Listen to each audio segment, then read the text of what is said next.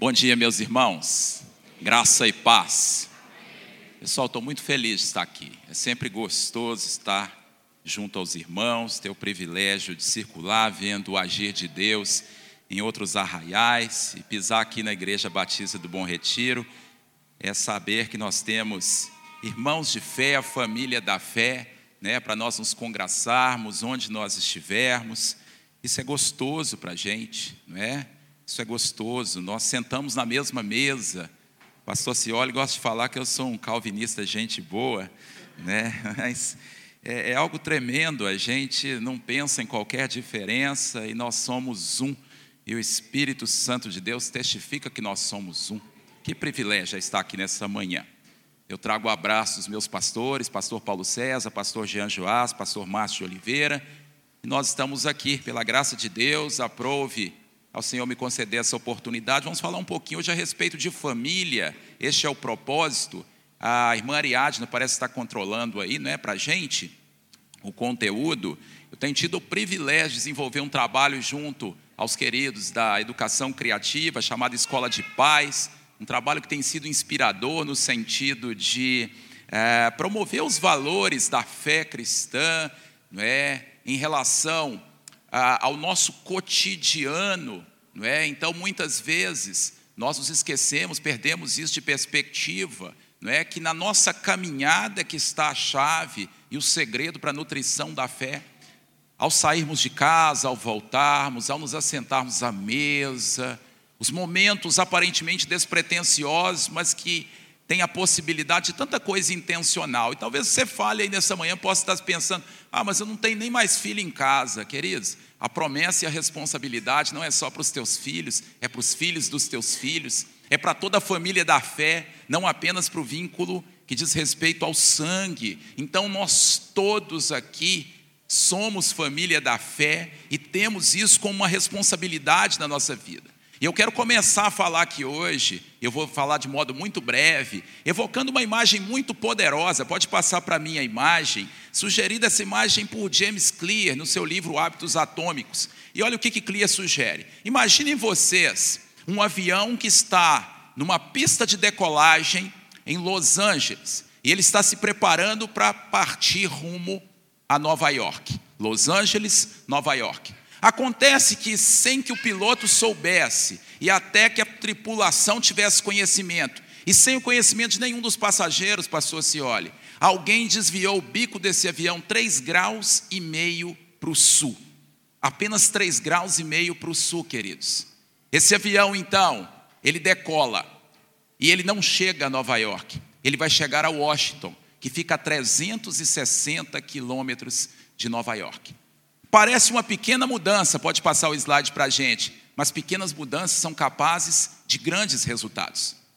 Então eu queria que você compreendesse a perspectiva do que nós vamos falar hoje a respeito de pequenas coisas que nós podemos nos atentar a elas em nosso cotidiano e assimilar que são capazes sim de talvez a médio e longo prazo, talvez sem nós vermos muita coisa no primeiro momento, mas são capazes sim de produzir grandes resultados. Para nós deixarmos de viajar sem rumo e sem plano de voo. De certo modo, nós vamos nos perguntar: para que família? Por que família? E a identidade da família diante de Deus, queridos. Se eu tiver que apresentar um versículo para os irmãos, e nós vamos falar a respeito deles, o versículo que vai nortear a nossa fala, eu queria que você abrisse no livro de Êxodo, o segundo livro da Bíblia, capítulo 2, verso de número 9, segunda parte. Êxodo, capítulo 2, verso de número 9,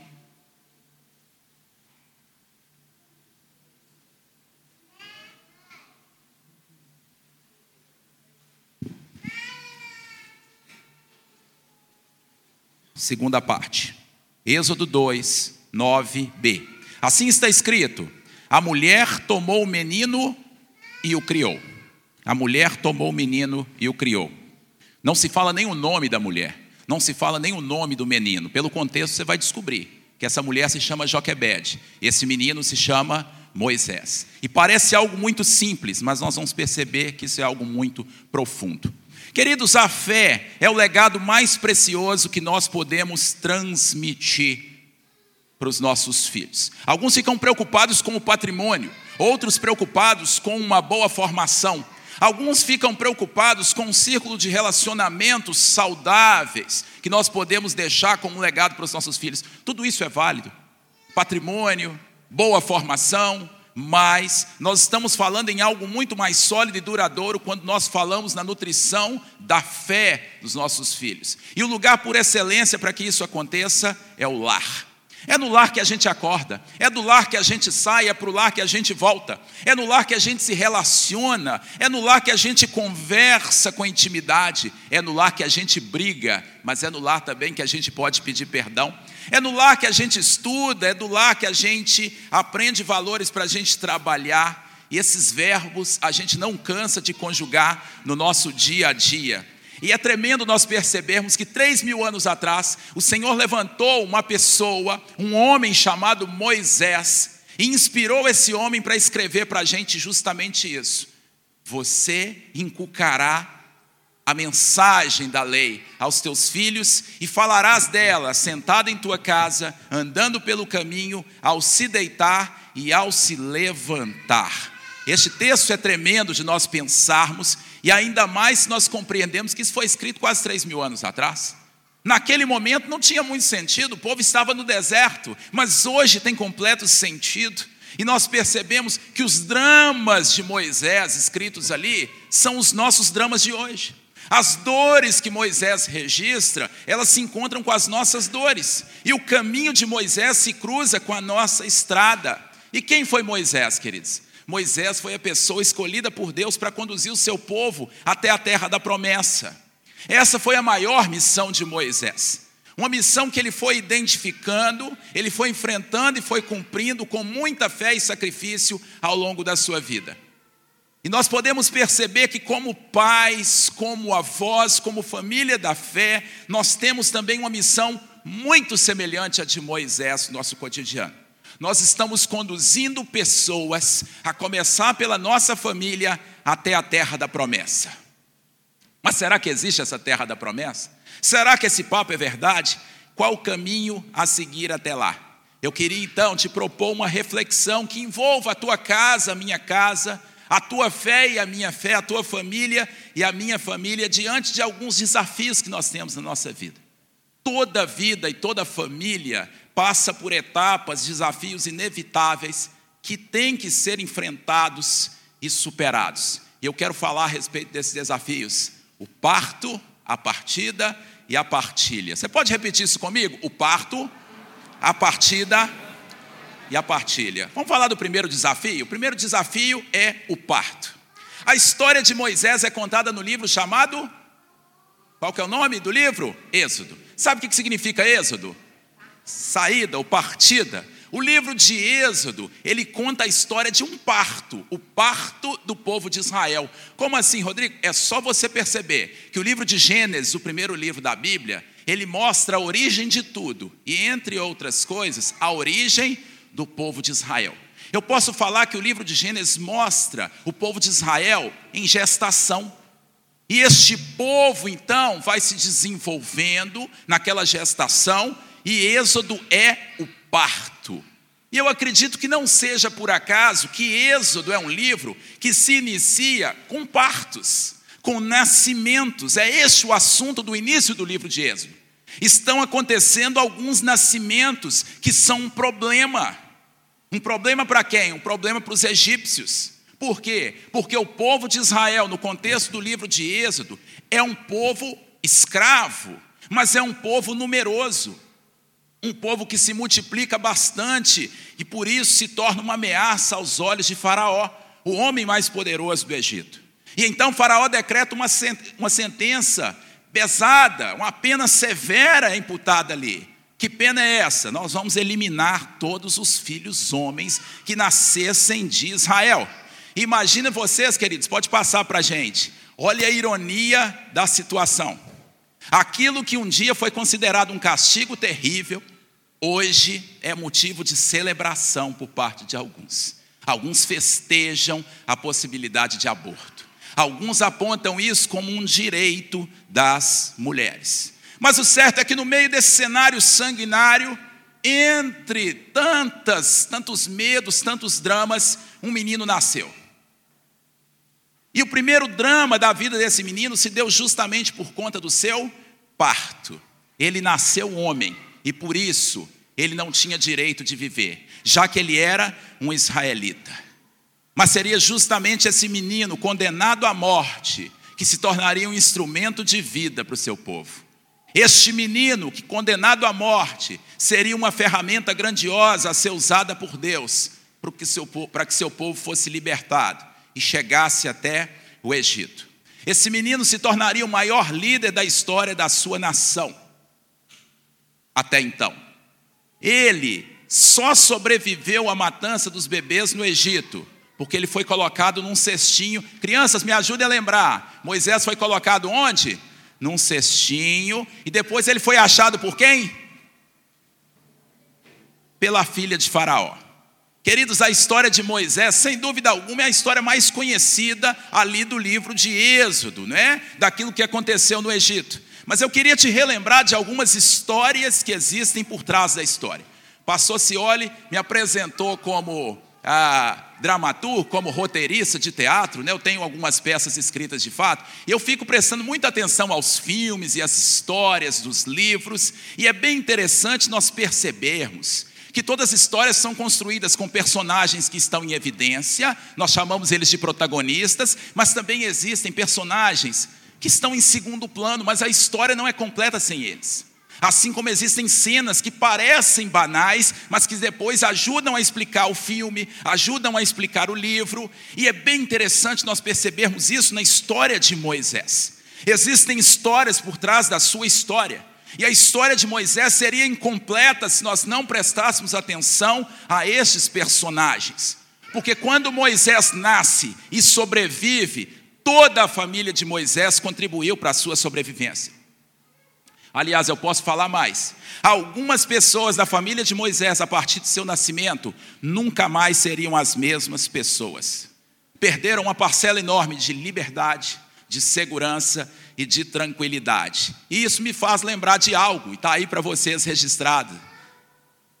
Vamos falar a verdade, como pais, aqueles que são pais, aqueles que são avós, eu acho que nós podemos falar isso com propriedade. Todo parto significa também o quê? Uma morte. Esse é o drama do corte do cordão umbilical. Um ser é gerado a partir de outro ser, inteiramente concebido a partir de uma estrutura, mas a partir do nascimento. Quando se corta o cordão umbilical, se desprende daquela fonte geradora e protetora um outro ser que começa a conquistar a sua independência. De modo que nós podemos falar que quando um filho nasce, morre um pouquinho de nós. Em que sentido? Morre um pouquinho do nosso protagonismo. Pai, mãe, deixa eu falar um negócio para vocês. Será que vocês já acordaram para o fato de que a partir do momento em que o filho de vocês nasceu, vocês não são mais os protagonistas da própria história? Tem gente que não se contenta com isso, tem gente que não entende isso, mas morre um pouco do nosso protagonismo, morre um pouco do nosso sossego, morre um pouco da nossa sensação de autonomia, da nossa independência. Nós viramos coadjuvantes no enredo da nossa própria vida. Por quê? Porque os filhos entram em cena. Pode passar a imagem para mim. Nós de repente estamos envolvidos em rotinas cansativas. Nós estamos num cotidiano cheio de afazeres. Eu fico olhando para a situação das mães e às vezes isso me dói. Mães que muitas vezes não têm reconhecimento nenhum. Gente, falar para vocês, mães, aqui nesse momento, eu acho que vocês vão me dar razão, as mulheres. Serviço de casa, quem que reconhece? Sabe quem que reconhece? São aqueles que quando falta um detalhezinho, vão apontar no detalhe. É a comida que está com um tempero um pouquinho diferente, com pouco sal, com muito sal, com muita pimenta, pouca pimenta. É o chão que às vezes não deu tempo de limpar. É a roupa que ficou espalhada, que não cabia você ter deixado ali, não foi você que deixou. É assim que muitas vezes as coisas acontecem. E muitas vezes não tem reconhecimento, e muitas vezes não há recebimento de valor, percepção do valor, muitas vezes os resultados das nossas ações sequer são vistos. Eu ouço ditados a respeito disso assustadores. Tem mãe que fala mais ou menos o seguinte: depois que parir, nunca mais dormir. É assustador, né, a gente ouvir. E queridos, com a idade, só muda o tipo de preocupação, mas a preocupação, a preocupação não diminui. Os filhos ocupam o tempo, os filhos ocupam o espaço, os filhos ocupam as nossas preocupações, nossas prioridades, os filhos ocupam o nosso orçamento, pode passar para a gente, mas os filhos também ocupam o nosso coração. Os nossos afetos são redimensionados a partir dos filhos, nós nos tornamos pessoas, sem dúvida alguma, melhores. Porém, eu quero falar de parto em um nível mais profundo. Eu não quero apenas me resumir ao parto dos bebês, mas eu quero falar de outros partos neste momento. Eu quero falar do parto da paternidade da maternidade e também o parto da família. O que é o parto da maternidade? Quando nasce um filho, nasce também uma mãe. E o que é o parto da paternidade? Quando nasce um filho, quando nasce um filho, paternidade, deveria nascer um pai. Porque o parto, o parto da mãe, o parto da maternidade, ele é muito mais natural, vamos falar a verdade. Dificilmente você não vê ele acontecer. O parto da paternidade, muitas vezes, é um processo mais complexo. Às vezes nasce um filho, mas o pai demora a nascer. Algumas histórias levam ao riso, outras levam ao choro, porque elas escancaram para a gente algumas crises de paternidade. Queria compartilhar alguns dados com os irmãos. Passa para mim, por gentileza. Denis Colares, membro da Comissão de Infância do Instituto Brasileiro de Direito da Família, registrou para a gente uma pesquisa feita no estado do Mato Grosso do Sul. 92% dos presos não tiveram pai presente na infância e na adolescência. Pais, figura paternal. Centro Socioeducativo de Minas Gerais. 69% dos jovens nas UNEIs foram abandonados ou não tiveram a atenção do pai. Conselho de Direitos das Crianças nos Estados Unidos, Departamento de Serviços Humanos e Sociais de Governo. Meninos e meninas sem um pai presente em suas vidas têm 63% mais possibilidade de fugirem de casa, 37% mais chance de utilizarem drogas, duas vezes mais possibilidade de acabar na cadeia, quatro vezes mais chance de necessidade de cuidados profissionais para problemas de comportamento. Consegue entender o drama dessa crise de paternidade, pode passar o slide para mim. Onde é que estão os pais? Onde estão os pais? Mas vamos voltar para a história de Moisés comigo, porque ela vai nos permitir pensar numa terceira dimensão do parto. Já falamos do parto dos bebês, falamos do parto da maternidade e paternidade, e agora eu quero falar do parto da família, do lar, a formação das famílias e dos lares. Como eu já disse, a família de Moisés nunca mais foi a mesma depois que ele nasceu. Eu queria, com os irmãos, olhar com atenção para os pais de Moisés. A Bíblia fala muita, muito pouca coisa a respeito dos pais de Moisés. Existem pouquíssimas linhas reservadas a eles na história bíblica. Quem foi o pai de Moisés? Alguém sabe o nome dele? Anrão, não é isso? Ou Onrão. Seu pai, além do nome, um nome muito diferente, mal mal se tem ali um registro da sua genealogia. Pouquíssimas coisas também nós sabemos sobre a mãe de Moisés, que chamava Joquebede. Mas essa mulher, sobretudo, representou um exemplo tremendamente inspirador para mim e para você.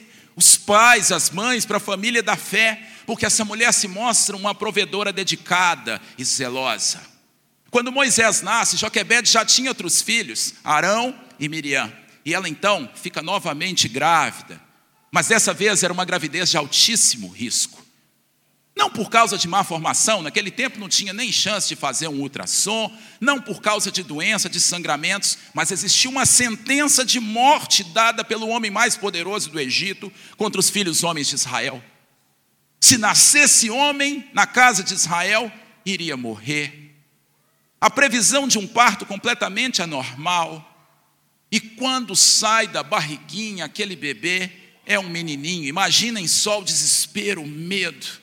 Mas Joquebede não se prendeu aos diagnósticos de terror.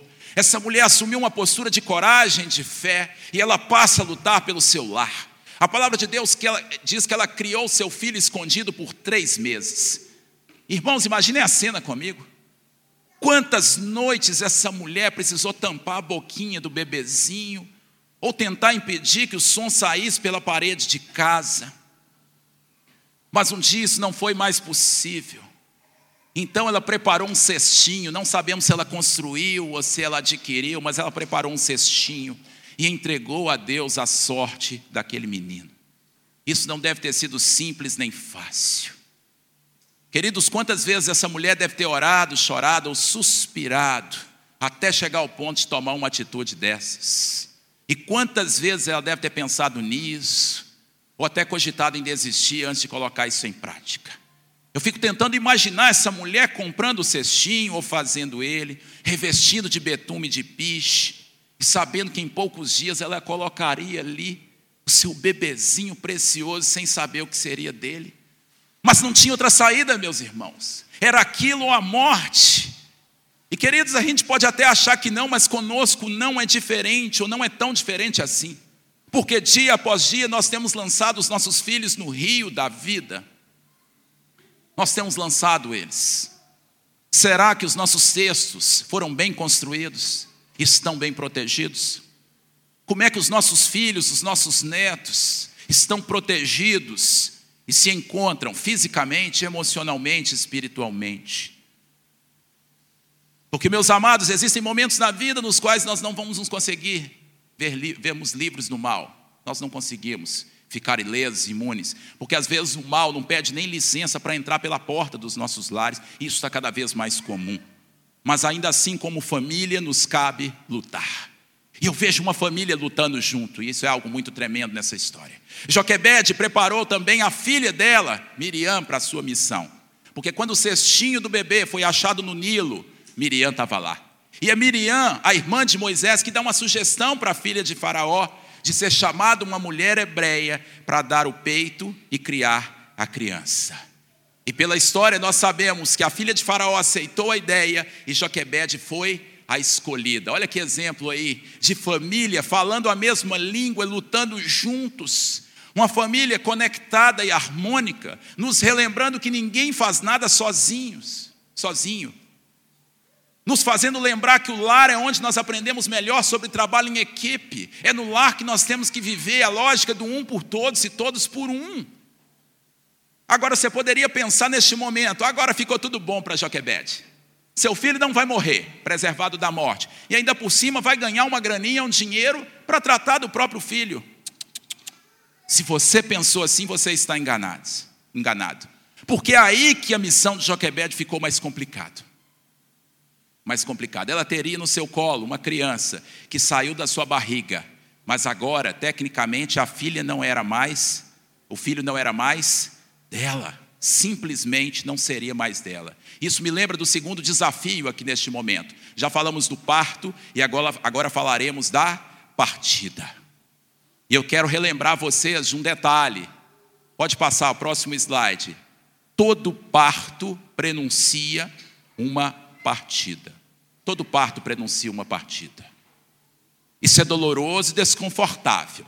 É a última coisa que você quer pensar quando você está com um bebezinho no colo, de que um dia ele vai partir. Mas é inevitável e necessário nós nos lembrarmos disso o tempo todo. Sabe por quê? Porque o desejo mais egoísta que você e eu podemos nutrir para os nossos filhos e filhas é que eles sejam permanentemente dependentes de nós. E simplesmente por um fato, em se tratando da nossa presença, não existe nada permanente. Queira você ou não, você não estará presente ao longo de toda a vida dos seus filhos ou dos seus netos.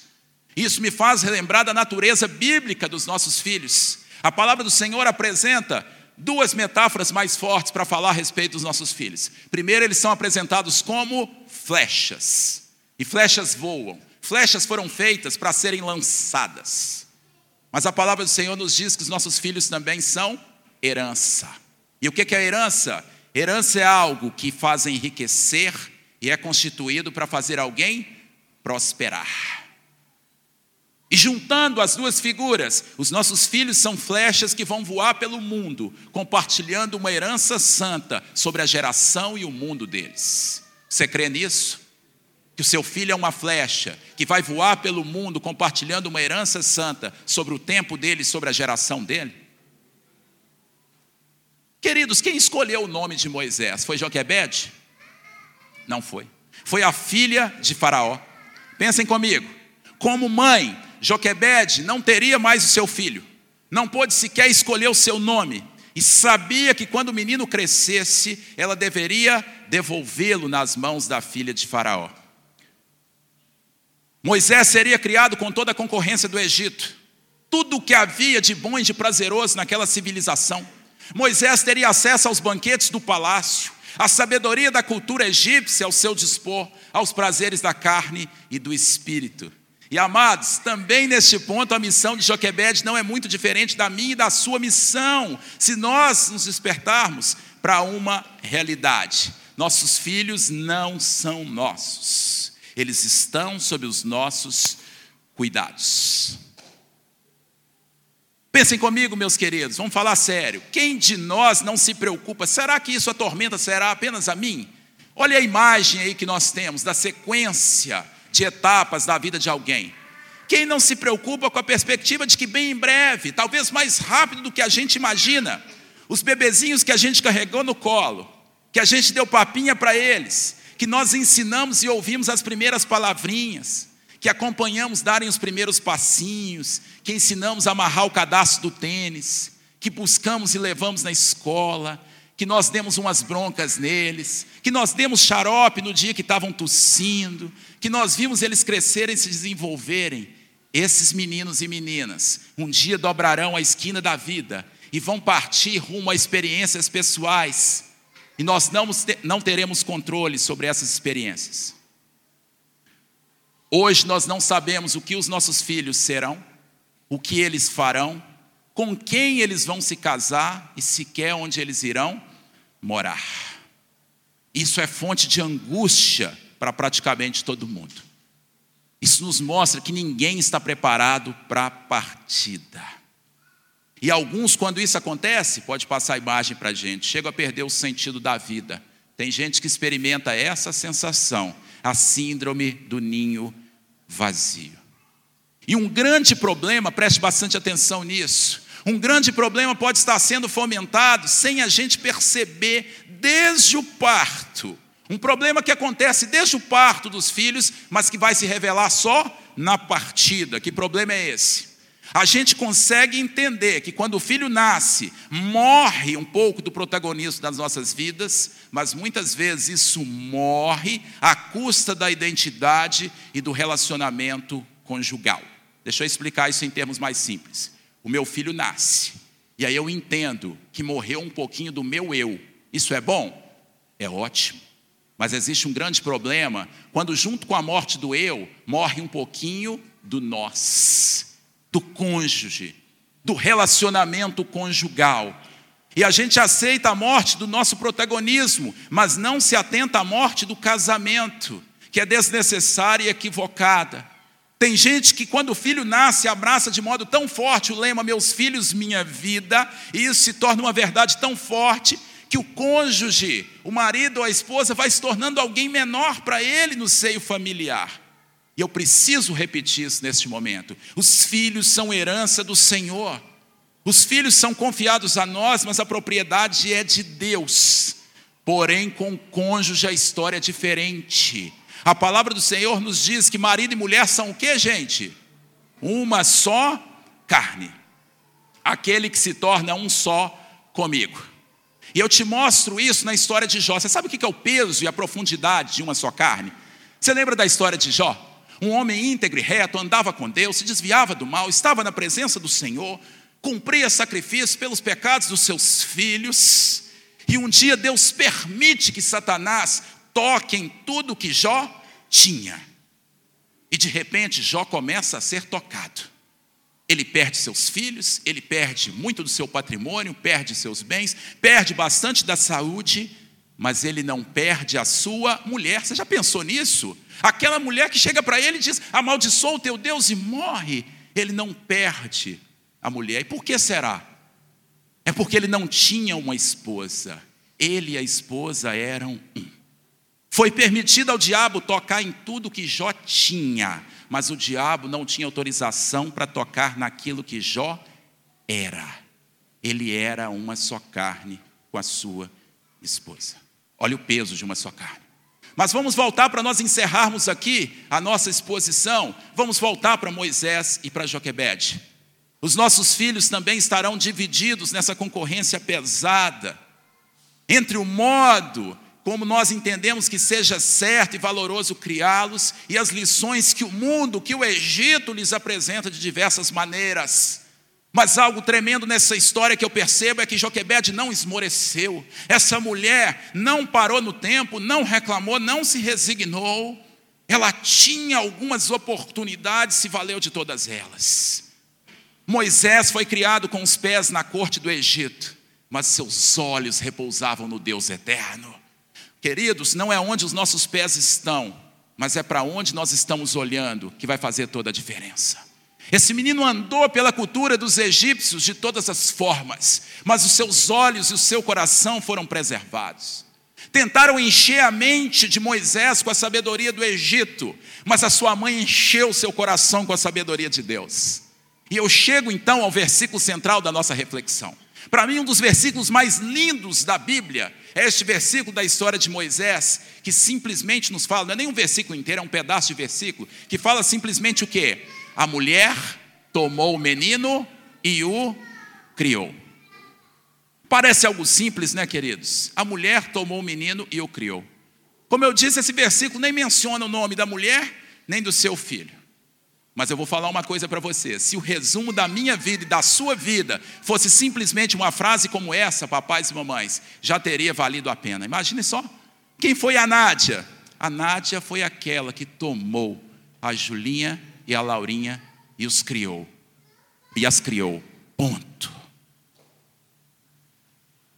Foi aquela que preparou os corações e abriu os olhinhos das filhas para entenderem que não cabia a elas nessa terra o destino de serem escravos, uma vez que Deus já tinha prometido uma terra que manda leite e mel para a descendência dele. Queridos, isso é algo tremendo para nós pensarmos. Joquebede encorajou e fortaleceu Moisés para que enfrentasse a missão reservada por Deus para ele, uma missão que ele nem, nem, nem ele nem ela tinham noção, a fim de que certo dia ele assim como nossos filhos, com as nossas próprias pernas, possam se dirigir até a terra da promessa. E nós chegamos então ao desfecho da nossa reflexão. Já falamos do parto, já falamos da partida, e você se recorda comigo que todo parto envolve uma morte, todo parto prenuncia uma partida, precisamos estar atentos a isso. E agora nós chegamos a um terceira, uma terceira reflexão ao pensarmos na partilha. Pode passar para a gente. Todo parto profetiza uma partilha. Crianças, bebês, famílias continuam sendo uma grande arma de Deus na história da humanidade. Queridos, estando ou não conscientes, querendo isso ou não, Aquilo que somos e fazemos como família, de bom ou de ruim, é capaz de disseminar e de frutificar, de produzir impactos e influências, onde? Dentro das nossas casas, na nossa vizinhança, nos nossos relacionamentos, na nossa escola, no nosso trabalho, na nossa igreja, em todo lugar onde pousamos a planta dos pés. Pode passar para mim.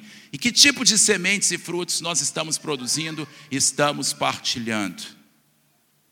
Quando eu olho para a vida de Joquebede, eu relembro que do parto até a partida definitiva de Moisés, houve muito trabalho e sacrifício, mas tudo valeu a pena, porque a vida e a missão deste homem seria um grande instrumento de Deus a fim de que o seu povo fosse liberto e chegasse até Canaã. E eu termino aqui hoje a minha exposição relembrando vocês: o nosso lar é um manancial de fé de esperança e de amor para a humanidade. O seu lar é portador deste potencial e dessa promessa. Nós temos o privilégio de, enquanto povo abençoado de Deus, sermos abençoadores, porque a bênção que foi otorgada desde Abraão repousa sobre o meu lar e sobre o seu lar, de fazer benditas outras famílias da terra por meio de Jesus Cristo. Isso é algo tremendo para nós vivermos, queridos. Nós não estamos onde estamos por acaso. Nós não fazemos o que fazemos por acaso. Deus não constituiu a família que nós temos por meio do cônjuge que cruzou o nosso caminho e dos filhos que Ele nos confiou o cuidado deles de modo aleatório. A família, no dizer de Pedro Henrique Alves, é a manjedoura da humanidade, eu concordo com isso. A família é a primeira escola, a família é a primeira igreja, a família é o primeiro céu. A família é a luz de Deus brilhando, Cristo para a humanidade. E Joquebed me relembra a respeito disso tudo. Imagine só se ela quisesse deixar aquele menino escondido para o resto da vida. Às vezes nós queremos isso para os nossos filhos, mas Joquebed nos ensina que nós não podemos confundir desejo e missão. Ela criou condições para a sobrevivência de Moisés. Ela assumiu a responsabilidade da criação dele. Ela preparou a mente e o coração dele. E a história dessa mulher fica em menos evidência. E não é preciso que o meu nome e o seu estejam em evidência. A mulher tomou o menino e o criou. Ponto. Mas a sua descendência foi abençoadora para toda a humanidade, para toda a sua geração. Nossos filhos e nossa família, queridos, não existem apenas para si. Nós fomos abençoados para sermos abençoadores. E o nosso caminho em meio aos desafios do parto, da partida e da partilha, vai ser mais bem enfrentado se nós o enfrentarmos unidos, uns com os outros e todos diariamente diante de Deus, de modo que os nossos lares se convertam em altares, com lenha todo dia com suor e dedicação, com compromisso e com temor, com posições e responsabilidades bem definidas e assumidas, com vidas rendidas e consagradas, com fogo ardendo continuamente diante do altar do Senhor. Vamos orar neste momento? Queria encerrar fazendo uma oração. Feche seus olhos. Coloque o seu lar diante da presença do Senhor. Talvez ele não esteja completo. Se ele estiver, aproxime-se daquele que é o seu cônjuge, se você pode, se você não está assumindo nenhum encargo aqui especial no contexto litúrgico do culto, do seu filho, da sua filha. Se você não tiver essa oportunidade, talvez a sua família não esteja completa aqui, traga eles em oração, em lembrança neste momento. E repense, repense a sua vida. Não fique tentando pensar na família do outro, na situação do outro. Examine o homem a si mesmo, a sua própria família, a sua condição, a mulher também. Será que na sua família tem sido um espaço de bênção? Será que nós já entendemos que é preciso que o nosso eu seja sacrificado? Porque todo parto envolve uma morte. Será que nossos corações estão sendo preparados para a partida, entendendo que nossos filhos são flechas e são herança do Senhor, não são nossos, estão confiados a nós? E será que estamos atentos ao potencial da partilha de repartir a bênção do Senhor neste mundo, que nós podemos e devemos abraçar enquanto embaixadores de Deus nessa terra. Eu não sei como é que está a condição da sua família hoje, mas Jesus é a esperança para ela. Eu não sei, mas conheço quem sabe. Jesus sabe. Deus sabe de todas as coisas. Pela fé, profetize sobre o teu filho. Invoque sobre ele a bênção de Arão, Números capítulo 6, versos 24, 25, 26. O Senhor te abençoe e te guarde. Senhor, faça resplandecer seu rosto sobre ti, tenha misericórdia de ti. Senhor, sobre ti levante o rosto, te dê a paz. E que o seu lar seja esse lugar de paz, de esperança, de ânimo renovado, de conflitos que acontecem, mas que são prova da graça de Deus, espaço de perdão, de redenção, de pessoas que vivem como gente de carne e osso, que tiram suas máscaras, mas que experimentam diariamente o milagre de Deus. Homens comuns, mulheres comuns, seus filhos comuns, dando prova do milagre maior de Deus nessa terra. Deus, nós te louvamos, te agradecemos, te bendizemos, Senhor, os nossos corações estão alegres, porque hoje nós estamos no dia do Senhor, na casa do Senhor. Só isso seria motivo para nós nos jubilarmos o dia inteiro. Sabemos que nossas, as, as tuas misericórdias foram renovadas sobre nossas vidas nesta manhã. E ó Deus, hoje, um modo muito especial, nós já podemos cantar louvores ao Senhor, sentir o passar do teu rio fluindo sobre as nossas vidas, e nós clamamos para que este rio do trono do Senhor alcance de modo superabundante os nossos lares, ó Deus, enchendo, ó Deus, com as tuas ondas, ó Deus, com graça, com misericórdia, com perdão, com amor fraternal, os nossos lares. Deus, eu clamo pela relação entre homem e mulher. Quantos leitos hoje estão maculados? Ó Deus, quantas situações estão erradas, quantas carnalidades estão sendo, ó Deus, consentidas e precisam do tratamento do Senhor. Desperta os olhos, ó Pai, os olhos da fé, ó Pai, a mente e o coração, que possam ser sacudidos, Espírito Santo do Senhor, pelo teu agir porque só o Senhor consegue convencer do pecado, da justiça e do juízo. Deus, eu clamo também pelo relacionamento, a Deus, entre irmão e irmão. Quanta briga, quantas contendas, quantas lutas. Ó Deus, restaura a harmonia nestes lares, o entendimento, ó Deus, o desprendimento, ó Pai, para que nós amemos uns aos outros de fato e de verdade, para nós entendermos que o nosso próximo também está dentro dos nossos lares, para nós, ó Deus, exercitarmos, ó Pai, dia após dia, o perdão e por fim, ó Deus, eu clamo para o relacionamento, para que o relacionamento entre pais e filhos seja restaurado. A tua palavra diz, ó Pai, que é o Senhor que converte o coração dos pais aos filhos e dos filhos aos pais. Ó Deus, nós estamos vivendo um tempo em que tantos conflitos entre gerações são aflorados, tanto desentendimento tem acontecido, tantas forças de opressão de diversas ordens têm bombardeado os nossos lares, mas nós cremos que no Senhor está a resposta, a provisão. Que nos nossos lares, ó Pai, a centelha do Teu Espírito possa ser, ó Pai, reacendida. Ó Deus, que os nossos lares se convertam em altares para a glória do Senhor. Recebe, Deus, o nosso louvor, a nossa adoração e a nossa gratidão, em nome para a glória de Jesus. Amém. Amém. Deus abençoe, meus irmãos.